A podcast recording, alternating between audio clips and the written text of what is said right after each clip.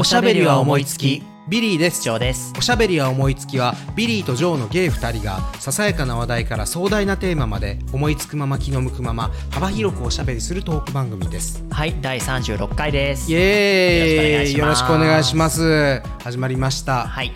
いやあのー今のあのーポッドキャストはですね 今の、え2週間に1回収録しまとめて収録してるんですけれども、まあ、その間にもこう熱なるお便りが、うん。あの来てましてそうですね。そうですね。ありがたいことです。本当にもうそれが私たちのねあの命の源となっております。る続続けるモチベーションですね。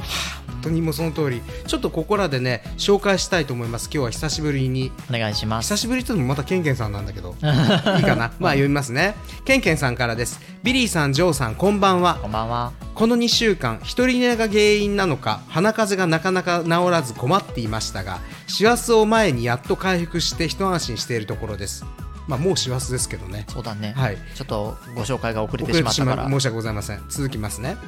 熱なるお便りてんこ盛りでしたね。おしゃおもの面白さに気づき始めた仲間が増えてきて心強い限りです。うーんありがたい海外の紳士の社交場を僕だけに進めていられていたのは何か意図があったのかしら？なぜ僕の下半身が奔放なのが分かっちゃったんだろう？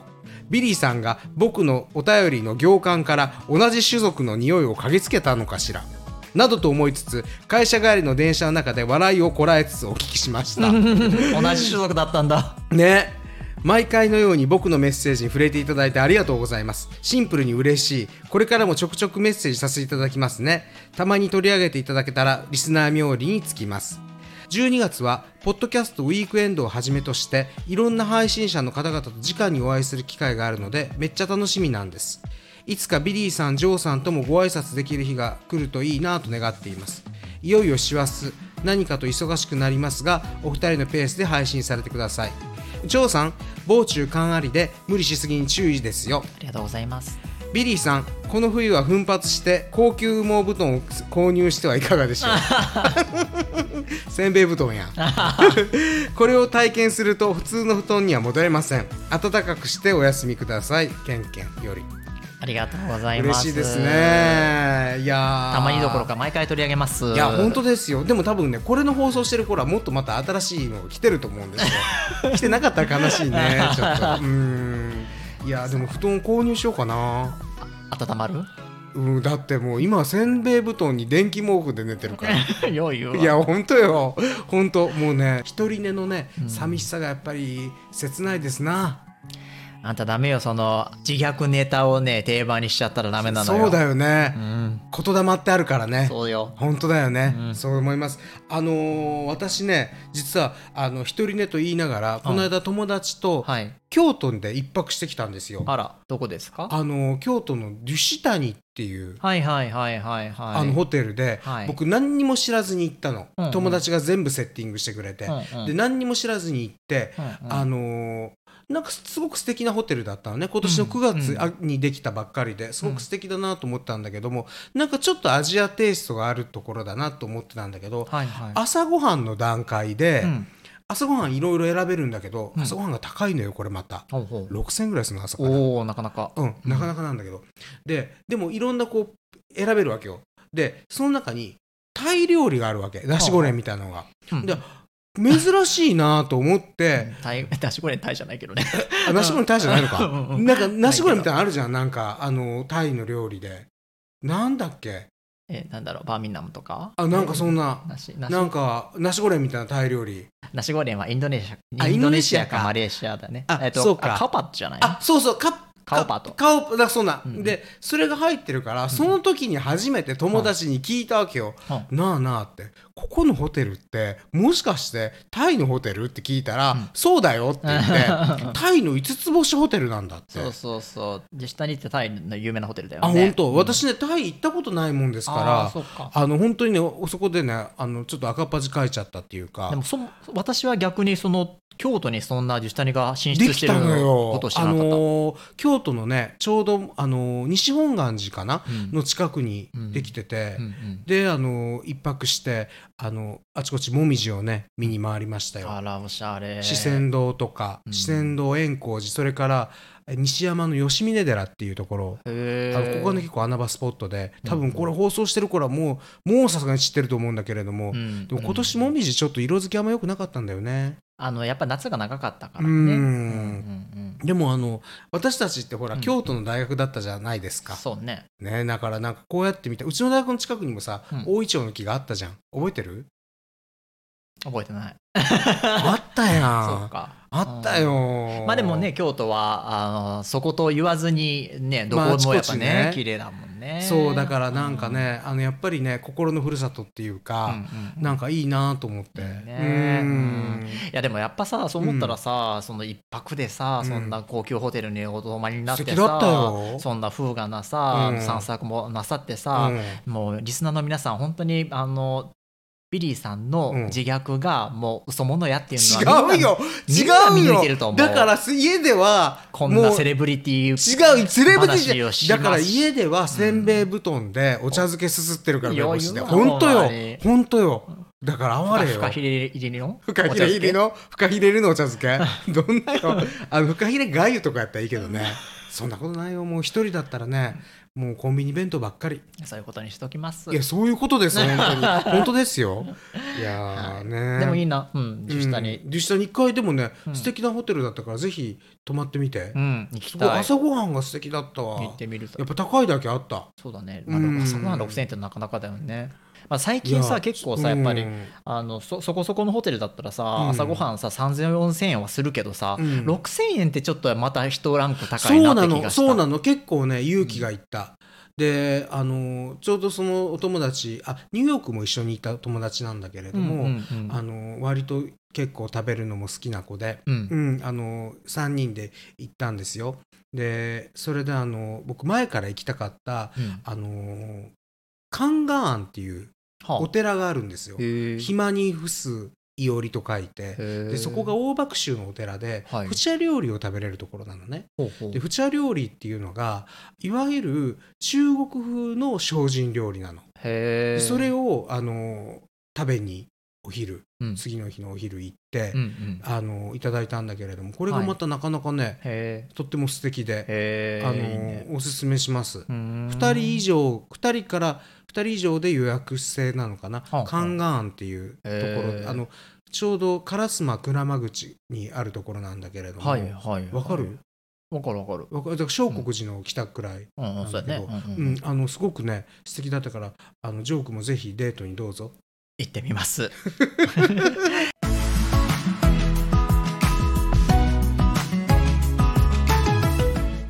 先日ね、はい。うちの相方が晩ご飯いらないっていう日があったんですよ。あら浮気のやめなさいよ。違う。やめなさいよ。珍いしい。だっていつも家でご飯大盛り食べる子じゃん、思い食べるんだけど、うん。いやなんかサークルで、うん。あのご飯食べに行くからって言って、うん。まあまあそういうのちょくちょくあるのよ。うんうんううん。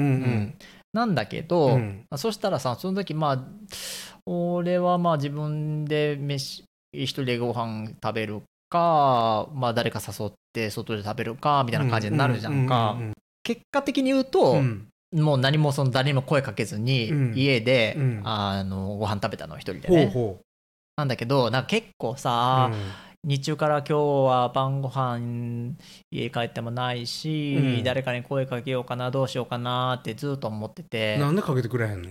かけたら食ってくれる来た来たなんぼでも二つ返事行くよ。本当に。いや毎日暇してんだもん。いやいやいやいやそんなもうパパッとさそういうの時にさ、うん。なんか人にさ声かけるのがさ、うん。めちゃめちゃできないの私。できる？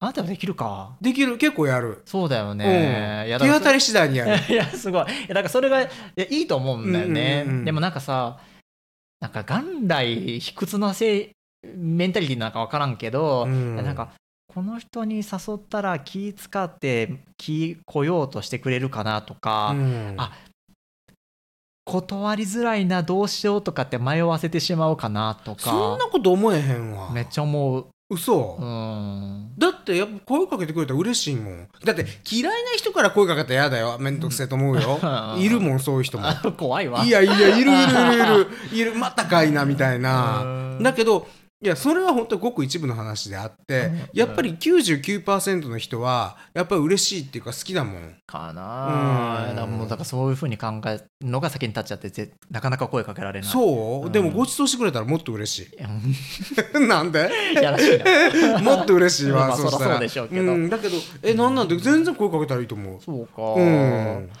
うん。あとなんかさ、うん逆のパターンで、うん。なんかインスタとか X とかでさ、うん。あのゆる棒してさ、うん。あの今日ご飯食べれる人みたいなのさ広くうん声かけてる人とかああいるんだ。あったりして、うん。そういうのにさいやもちろんさ、うん。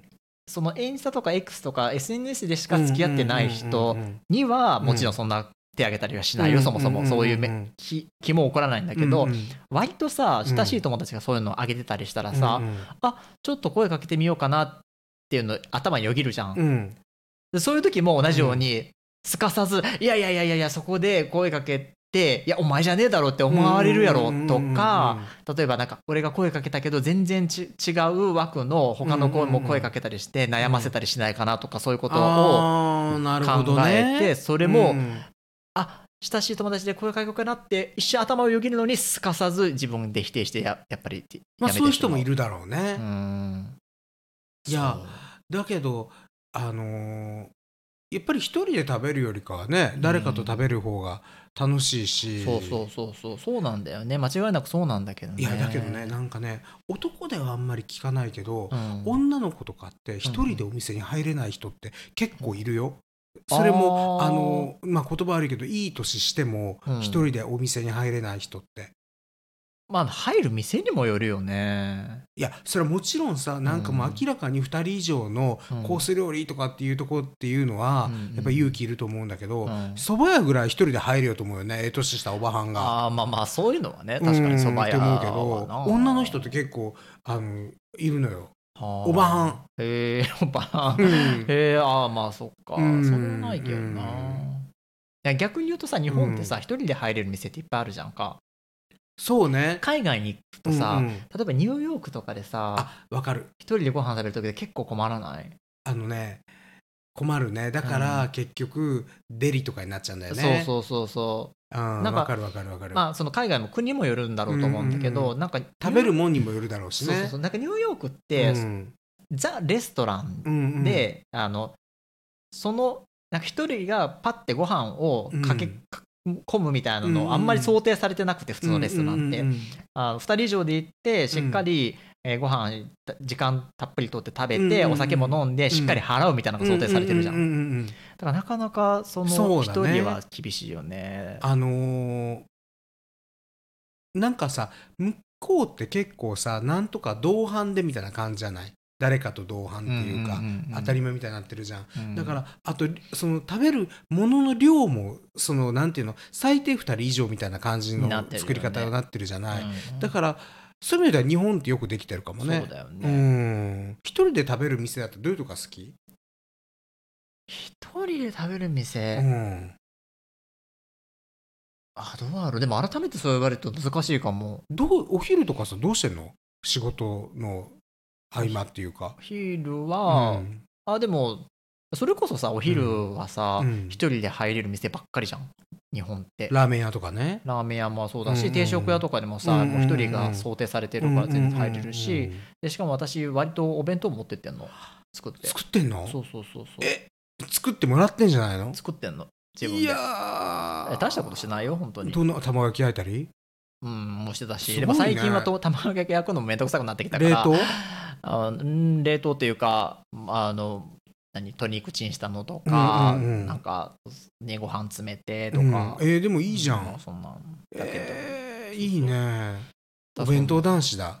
そうなの。いやー そんなん作ったことないわお弁当なんか。いや本当大したことしないから、ね、いやでもでも健康にはそれが一番いいんだよ。そうそう。いや、うんまさに健康のためにそうしたの、うっんていうのは、うん。外であのランチされてると、うん。やっぱり唐揚げとかわかる。そうそう。それこそさっきのラーメンとかさ、うんうん。フライとかなるもんそうそうそう。でねなんかやっぱ結構ね、うん。あのちょっと体が悪くなってきたの。あーわかるわ。な数値が悪くなって太ったし。そうだよね。ドック行ってる？ドックは行ってない。もう普通の健康診断だけ。そっか。ドック行く方ドック行こすごい。う毎年。毎年すごいね。そあのこの12月とか1月がこの時期ぐらいにえー、偉いやだよ鼻からあの内視鏡内視鏡鼻から内視鏡な胃カメラあ胃カメラ鼻から胃カメラもうすごいやだようんでもいい綺麗だって言われたいいすっごい綺麗と思ってピンクやでピンクやでってストレスでさ穴だらけじゃねえのとかって思ったけどいい綺麗やって言われてピンクやでそう100まで生きるわあこの間内視鏡、うん。その胃カメラうん。あの、やったんだけど去年鼻からやったんね、うんうんうん。その鼻からやるの去年初めてだったんだけど、うんうん結構鼻の方が楽やでって言われたから話してみたんだけど、うんうんうん結構しんどくって、うん。で今年のところは、うん。あの口からしかなかったの、うんうん。口からってやったことない。ほんまに、うんえでもなんか口の方が楽だった。あそう、うん。一回飲み込んでしまったらなんかあそう。楽だった。鼻からはきつい鼻わ鼻痛かった。なんかねむ初めて、うん。あ胃カメラやった時は口からやって、うんでその時は結構もうえずいてえずいてわかるわかるわかかる。でもえずくなって言われるでしょ。そう。で大変だったんだけど、うん。なんかちょっと老化？やめてよ。反射神経がちょっと低下してるのかしらんけど、そうかもね。なんか今回喉でやったら、うん。結構楽やって。まあもちろんお医者さんがねうまかったからあのさ寝ながら全部やってくれるのあるんだよね今ああ電子麻酔してね、うん。でまあそこまでするっていう気するやん。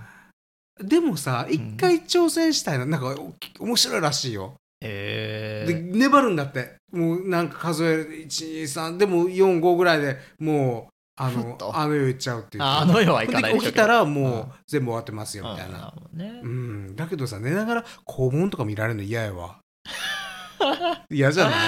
大腸検査をやってるわけじゃないんでしょ？大腸検査はやってないかな。まあでもあ血れ液の数値で見てるな。ううん。ん。でもまあねそのそれこそ大腸の内視鏡もそのうちしないといけないよね多分ね。まあそういうことになりますよね。よあ内視鏡？内視鏡？ね多分ねあるよね。うん。いやーあでもなんかね脳ドックやってみたいの。あ脳ドックうね、ん。あれ普通の人間ドックじゃ入ってないでしょ？そう。脳。そうそうそうそうのそう。MRI とかも全部やるやつ、うんうんうんあれやってみたいんだよね。うちのいとこが脳外科医なのよ。おら言うてみたろうか。うん。うん。あなた人脈がすごいね。そんなことないよ。やっぱりいいとこのお坊ちゃんなんだよう言わんわ。僕はもう哀れにねせんべい布団よ。ね。あの先週も言いましたけれども。分かってますよ。あのビリーさんの,、うん。あの自虐は嘘物やって。違うよ。ほんまや。よう言うてるわ。いや本当に。いやでもねあの脳ドックしたいね。ね。うん。本当にやってみた。あとさなんかさ最近さよくさ出てくるのが脳洗浄とかさ腎臓洗浄とかっていう言葉がさインスタとかにアップしてこない？ええ知らん。で結局要はインスタその腎臓とか脳の疲れを取るって言葉なんだけど、うんうんうん。取るってだけなんだけど洗浄とかっていう言葉が出てくるわけよ。うん怖いね。怖いでしうょん。でもなんか脳洗浄できへんやろ脳どうやってさ水洗うんかいみたいな。そうそうそうそうそう、でもねドックはちょっとでもちゃんと私たちもね妙齢なんですからそうです。あのいかんといかんわな、うん。と思いますけどね。本当に。これ皆様方も言ってんのかな？言ってるんじゃない？やっぱりねそういうのなんか経経験とかこういうことしてますよっていうのがあったらぜひ教えていただきたいです。本当教えてほしい。でちなみに安いとこ教えてください。うん本当安くて手頃なとこ教えてください。そうだよね。うん。うん。なんとか割引聞くようなところ。う んお願いします。高いんだもんだって。そうだね。いやいやいやでもだからうん。人間ドックとか年1回やるもんじゃないのよ。しかも42で。それうがん。僕冗談抜きでうん。半年に1回やれって言われたのある人から。いやいやそれはお金があったらね。それはやるのがベストなんでしょうけどさすがにちょっとそれは暇も金もないわって思って。だってあれさえ？え56万するでしょ？するよ。そんなでオプションつけていったらさびっくりした値段になるもん。10万仕事みたいな。いやもうぶっちゃけ。ええ。そんなんお金あらへんわ。いやでもそれをそれを毎年やってるだけで十分ですすごい。だってがんなったら大変じゃん。まあね。うん。偉いです。いやなんかあの声をかけれないっていう話から、はい。なんか健康の話まで飛んじゃったけど。いや私たちもたまにはね真面目にね あの今日の健康みたいなのも話さんといかんなと思ってますけれども。単純にうん。年寄りの会話やってことよ、もっと何あの一番このうんポッドキャストで盛り上がったんが、もうなんせその海外の発展話あの ね。三夜にわたってお届けしたっていう。そうね、うん、だからさあれやっぱみんなもやっぱ行ってほしいよね。そうだね。そうだねじゃないわ。もう前の乗っかっちゃったけど私もちょっと内心行ってみたい気はする。そうでしょ？ファイヤーライファイアーランドでしょ？ファイちょっとあファイアーアイランドについて誰か情報をお寄せください。知ってる人。私だけがこんだけファイアーアイランドファイアーアイランドって言ってるから、うんそうだね。なんか僕がさなんか本当にそのファイアーアイランドマニアみたいに思われちゃってる、そうだよね。うん、世界で。そんなことないと思う。よみんないニューヨーク行ってる人はね行ってほしいもんだけど、冬はもうクローズしてるような島だよ、うんうんうん。氷に覆われてるような島だけど。寒くて。もう今も寒くてとんでもないよ。はい、私は個人的にはビリーさんの新たな経験談を楽しみにしております。ねえんだよそれが。はい。では、えー次の話題に移りたいと思います。はい。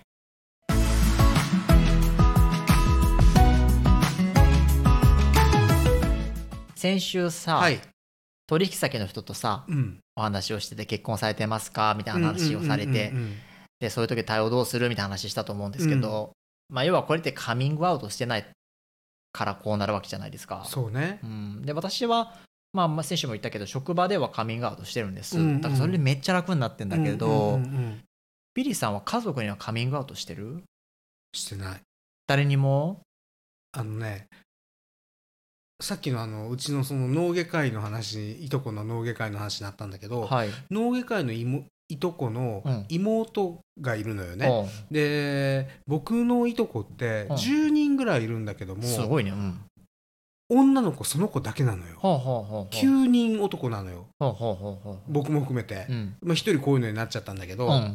でその唯一の女の子はだけが知っている。ああそうなんだ、はい。へえでもその人貴重だねまあ貴重っちゃ貴重だけどね。大事な存在じゃん、まああの本当にその要みたいな子なんだけどね。扇の要みたいな子なんだけどだから僕は要ちゃんって呼んでんだけど。うんあのそうでもあのその子だけは知ってる状況で、うん。あとは知らないね。親は気づいてんのか気づいてないのか気づいてるけど知らないふりをしてるのかみたいな。もう怖くて陽気感。そんなことを。そっか。うん。か家族へのカミングアウトはさ、うんね税か非かみたいな話もあるしさ、いや自分はねうん。いやあの別にこれって決まり事ではないと思うのよ。ね。もうそれぞれがそれぞれのスタンスで、それぞれお家のなんていうか雰囲気もあるだろうし関係性もあるし、ね、うん関係性もあるから、うん。もうあのその人同士でやその人っていうかねその家族同士で考えていきゃいいことなんだろうけれども、はいはい。自分は、うん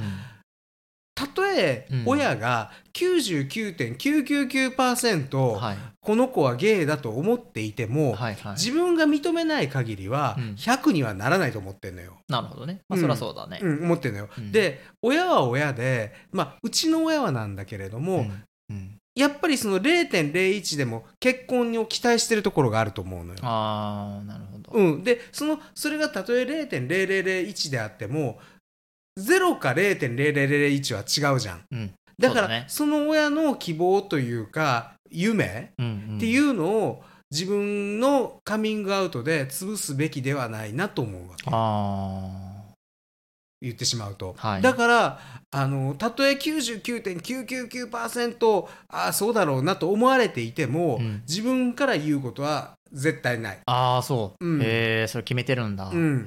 と思う。それは分かっててもそうであろうというサッシーナの世界でうんうんやらんとっていうのがなんかねその言うことによって自分ねもちろん言いたい言いたいってよく言う友達とかそういう人いるけれどもいや、うんうん。言いたきゃ言えばいいと思うよ。もちろんそれは全然その関係性があるから、うんただ自分はその例えば自分はその言ったことでリュックを下ろすかもわかんないけど、うんうん。誰かがその重いリュックを背負うことになるかもわかんないじゃん。例えばそれ親であったりっていう、あのわかんないよ。それを重いと感じない親もいるかもわかんないから、うんうん。これは一概に言えないんだけれど。ね。だから自分うちの場合はちょっとたとえそうだと気づかれていても、うん。あえて宣言するのはよした方がいいかなっていう家なるほどね。どう？ジョー君とこは？僕はねその前も言ったかもしれないけど、うんうん。父は知ってるんですよ。父は言ったの、うんうんうんうん。でそれはあのまあ30代ぐらいまでさ、うんうん。今も30代だわ、うん。その30代前半ぐらいまで、うん。あの結構結婚しろ結婚しろ構成があったからね、であのまあ、特に母親からそれがきつかったんだけうんど、うん。あのそれを母親に言うのはちょっと、うん、受け止めが難しいだろうなと思ったから父に言った。っうんうんうんて、まあ、そういうのことがあるんだけど、まあ、父はなんかあの理解はできるけど受け止められないかまあなんかなんか受け止めるけど理解はできないかなんか忘れたけどなんかそんな感じの反応だってうん。あのそうなるよね。そういう感じだったのね。うん。でまあ母には言わないでくれっては明確に言われてあそう。そう。でまあ言わずで、うん。でまあ兄にはうん。言ったのはこの番組でもご紹介した通りそうだよなんですけど、ね言ってたよね。そうそう、うん。っていうのはまああの今のパートナーと一緒にさあの、うん。暮らし始めてさ、うん。この家で2人で住んでるっていう状況にあってさ、もし万が一私に何かあった時にそれは知っとかないとそうどうしようもないよね。親族の中で誰か知っとかないとそりゃそうだな。そう彼にも迷惑かけるし、うんっていうある種の覚悟があって、うん。そう兄には紹介したんだけどね。なるほどね、うん、でもそれはあの結果としてとっても良かった良かったとやな。その兄もパートナーを気に入ってくれて。まああの今本当にそのね多様性の時代だから、うんうん。まあなんていうの一昔前に比べたら、うんうん。親も理解してる親っていうかな親の世代でもうんうん。理解をしていってくれてるところはね、多多くいらっしゃると思うんだけれども。そうだね。でも多分本当にあのこう言わ言えなくて苦しんでる子もいるだろうし、うんそうだね。言ったがためめに苦しむことになる人もいるだろうしそれもあるだろうね。だから難しいよあね。本当に正解はないんだと思う。うんうんこれ聞いてるリスナーの方とかはみんなどうなんだろうこれ言ってるもんなのかな？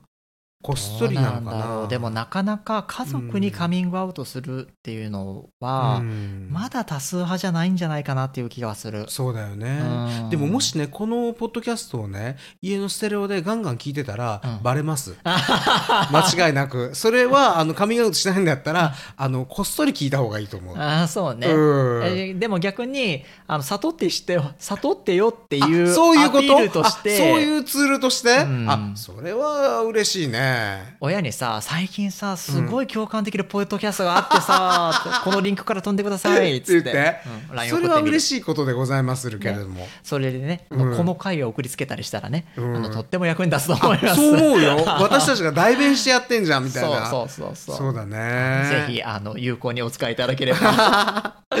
ありがたいです。はい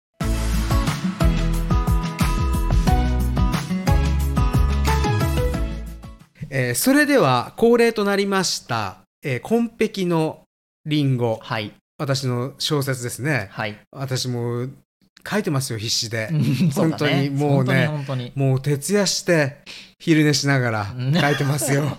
そうね。はい。では第4回、えー前回まではどういうお話だったか覚えてらっしゃいますか？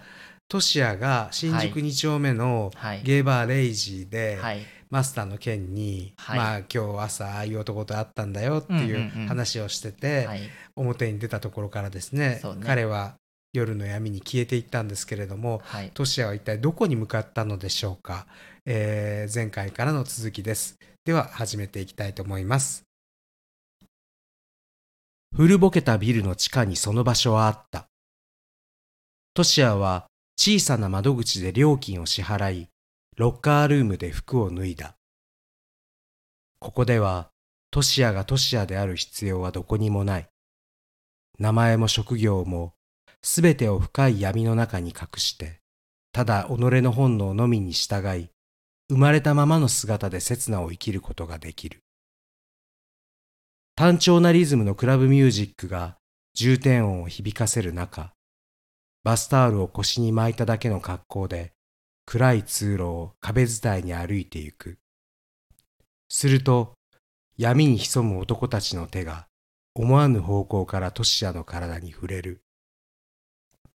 それらを振り払い、一通り暗闇の中を歩き回ったトシヤは、通路の片隅にポツンと置かれたソファに体を沈み込ませた。そうしてしばらくすると、暗闇の中に息づく様々な男たちのシルエットが見えてくる。彼らの目だけが怪しく光り、肌と肌が重なり合う音が BGM に混ざって聞こえてきたその時、トシヤの腕を誰かがそっと掴んだ。思わずトシヤは闇の中で目を凝らし、その合図の主を凝視した。ほのかな明かりにシルエットだけが浮かび上がる。長身で胸肉のない金星の取れた体。ライムバジルの香り。朝に出会ったかの人と同じだ。トシアは一瞬、まさかと思ったが、隙のないスーツに身を包んだ彼がこんな場所に来ようはずはないと思い直した。すべて単なる偶然だと自分に言い聞かせつつも、忘れられないあの面差しを暗闇の男に重ね合わせ、トシアは男の手を握り返した。通路の突き当たりにある小さな部屋に二人は入った。扉を閉めると、男はトシアを抱きしめ、ジダを噛んだ。あ。トシアは思わず声を漏らした。男はトシアの耳から首筋、そしてうなじへと舌を這わせてゆく。トシアもまた男の輪郭を確かめるように、その顎の線を指でなぞり、男と同様に耳から首筋へと唇を伝わせていった。形の良い鎖骨、厚い胸板、そこに隆起する男の乳首を思うがまま愛撫する。やがてトシアの右手は、ギリシャ彫刻を思わせる男の骨盤に触れた。腰に巻かれたバスタオル越しにもそうとわかるほど、男の下半身は固く土調していた。トシアはバスタオルの上からそっと口づけした。息を潜めた獣のよだれのように、タオルはみだらな湿り気を帯びてきた。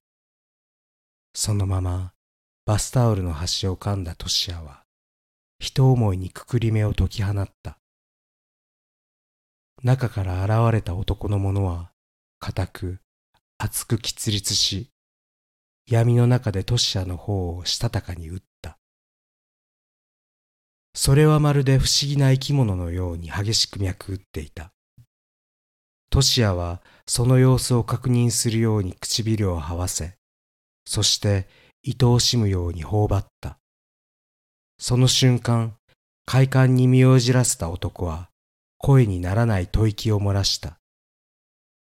抑えようとしても抑えきれないその吐息に呼応するように、トシアはなおも激しく男のものを吸った。やばい。ちょっと待って。そう囁いた男はトシアを離すと、マットの上に横たわらせた。今度はトシアが責められる番だった。男はトシアの足先を甘噛みした。彼の下はトシアの足元からふくらはぎ、そして内ももへと上がってゆく。その愛部は幾重にも連なる快楽の波となってトシアに襲いかかった。優しく、時に激しい波の間に間に漂う木の葉のように、トシアはめくるめく喜びにその身を委ねた。いつしか目の前にいる暗闇の男と朝の紳士の面影が混然一体となり、トシアを深い陶水の淵へと誘ってゆく。漆黒の闇の中、獣のように一糸まとわぬ姿となった二人の男は、逆まく欲望の海へと飛び込んだ。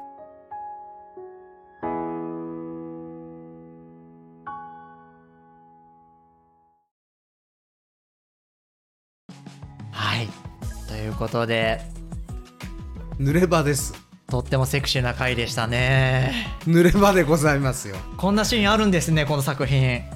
入れていきますあらららららびっくりしました本当はね、うん、1話1回ぐらい濡れ場を入れたいところなんだけど、まあそうもいかんから、そうねそうね、うん、ちょっと入れてみたんだけれどもとしやくんはこの謎の男とねねこんな場で肌を重ねくる展開になるとはね。どうなるんでしょうかねこれどうなるんでしょうか。うん。でそしてただいま23時30分なんですけれどもえなんか疲れてくると朗読が大変になってくるよね。え 舌が回んなくなるね。回んなくなるよね。ちょっとね。やっぱなんか話し言葉で喋ってる。うんうん普通のさトークとさ全然違うね朗読そりゃそうだよ。緊張するよ。だよね、うん。でちなみにこの回本当は私が、あの朗読するはずだったんですけど そもうもう舌がもつれてもつれてもう全然続けられなくてもう急遽ビリーさんに代わっていただきました。そだからなんか自分で読むと恥ずかしいね。何書いてんだこいつはと思うよいやねいやいやいや。まあでもなんていうか結果的には、ええ。こんなピュアネス・ジョーよりもビリーさんが読んでいただいた方が余裕はまあ適してたんじゃないかと思いますけど。やいやいやいやいやそんなことございませんよ。まあでもこのとしやくんはまあこういうふうにはい、まあやっちゃったわけそういうことですね。ですね、はい。ますますこの先の展開が楽しみになることですけれども。さあこれちょっと皆さん感想をお寄せください。ぜひぜひ。お願いします。ねお願いします、ハッシュタグコンペキのリンゴ。そうだね。ハッシュタグおしゃおも。はい。ぜひ両方つけて。お願いなんかね最近ハッシュタグで検索しちゃうのよ。うんうんうんわかるわこれエゴサ？いやエゴサでもうハッシュタグつけてコメントしてくださいってこっちからお願いするぐらいだから、そうだよねそうだよね。探しに行かないと。よろしくお願いします。お願いしますはいということで今日は結構長い時間になってしまったかもしれませんけれどもはいあの今週はこれぐらいでおしまいにしたいと思います、はいおしゃべりは思いつきではインスタと X のアカウントを開設しております。どちらもローマ字でアットマークおしゃおも数字で55アットマークおしゃおも55ですのでぜひフォローお願いします。えーまたお便りもお待ちしております。番組や各エピソードの概要欄、インスタ X のアカウントのページにリンクを貼っておりますので、えーそこからぜひご投稿ください。えーハッシュタグおしゃおもハッシュタグコンペキのリンクでご投稿いただいても嬉しいです。えー番組の感想、トークテーマやお悩みまで何でもお寄せください。それでは。ビリーでしたジョーでした。またね